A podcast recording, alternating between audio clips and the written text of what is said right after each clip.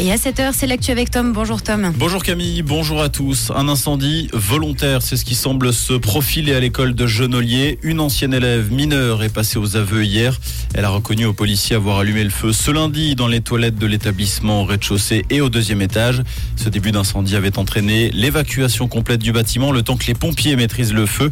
Les élèves avaient pu regagner leur classe dans l'après-midi et personne n'a été blessé. Une enquête pénale a été ouverte. La Fédération romande des consommateurs vend debout contre l'augmentation prévue des primes de l'assurance maladie. Selon le journal Le Temps, la FRC propose de geler les primes. Pour rappel, la hausse est attendue de 8 à 10 en moyenne pour l'année prochaine.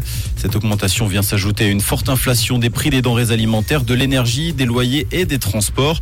Selon la Fédération romande des consommateurs, ce contexte explosif représente une menace sans équivoque sur une part toujours plus grande de la population. En ville de Fribourg, on réclame une heure de stationnement gratuite. Une initiative munie de 3300 signatures a été déposée par un communauté regroupant les commerçants et la droite.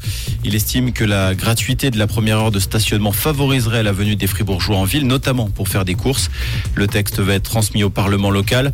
En cas de refus, la population de la ville de Fribourg serait une nouvelle fois appelée à trancher.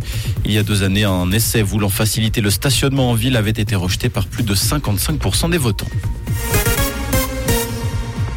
Dans le reste de l'actualité, 18 migrants présumés ont perdu la vie dans un incendie en Grèce. Leurs corps ont été retrouvés hier dans une forêt du nord-est du pays, ravagée par les incendies, une zone proche de la frontière turque.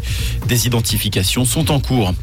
Une visite d'égout non autorisée tourne au drame et fait 8 morts. En Russie, la faute à des pluies diluviennes qui ont inondé les lieux. Le corps de sept visiteurs et d'un guide ont été retrouvés. Pour rappel, cette visite n'était pas autorisée. L'un des organisateurs a été arrêté dans le cadre de l'enquête et inculpé. Un mot de tennis pour terminer et le calvaire qui se poursuit pour Jill Teichmann. La gauchère s'est inclinée dès le premier tour des qualifications de l'US Open 6-1, 6-3 face à l'espoir croate de 17 années, Petra Marcinko. Chez les autres Suisses, Victoria Golubic, Céline Neff et Dominique Stricker ont en revanche passé le premier tour des qualifications. Comprendre ce qui se passe en Suisse romande et dans le monde, c'est aussi sur Rouge. Rouge Côté ciel pour ce mercredi, on repart avec beaucoup de chaleur sur la région. On a 18 degrés à Fleurier, 19 à Épagny 22 degrés à Versoix ce matin, avec un soleil de plomb hein. pour cet après-midi et très peu de vent. Pensez à bien vous hydrater et à vous rafraîchir si vous le pouvez. On attend jusqu'à 37 degrés en pleine. Une très belle journée sur Rouge.